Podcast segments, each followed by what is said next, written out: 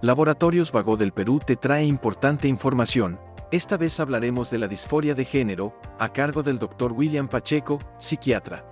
¿Qué es la disforia de género? La disforia de género es un sentimiento de angustia e incomodidad que una persona tiene con respecto a su sexo. Es decir, no se identifica su sexo natural, biológico, con su género. No se siente, por ejemplo, si yo soy varón, ¿no? Pues yo como que de repente, sí, pues tengo mis órganos sexuales masculinos, pero no me siento varón. De repente para mí, mi género, mi, mi identidad es el género femenino. ¿Cuáles son las causas de disforia de género?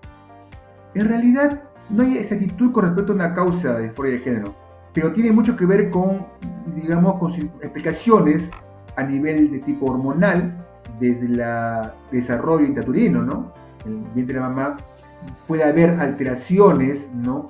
Eh, a nivel de la parte cerebral ¿no? en el desarrollo, ¿no? en el tema de hormonas, ¿no? el hipotálamo, que puede estar alterado ese desarrollo y esto a la, par va a llevar a una alteración hormonal. Por lo tanto, la diferenciación, la, la estructura en sí de la parte física no va a ir de repente con la parte cognitiva, ¿no?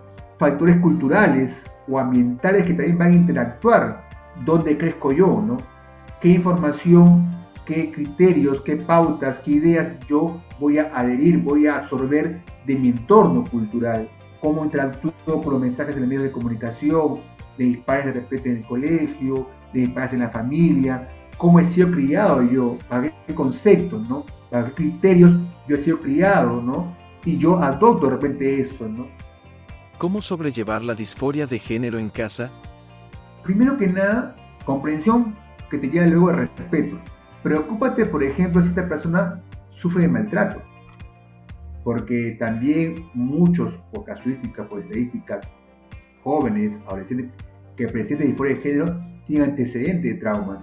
Es importante también, cuidado, no minimizar situaciones sociales en las cuales la persona puede estar afectada. La presión social, el acoso de las personas de su entorno, tener mucho cuidado en casa, por ejemplo, de los comentarios que yo puedo hacer.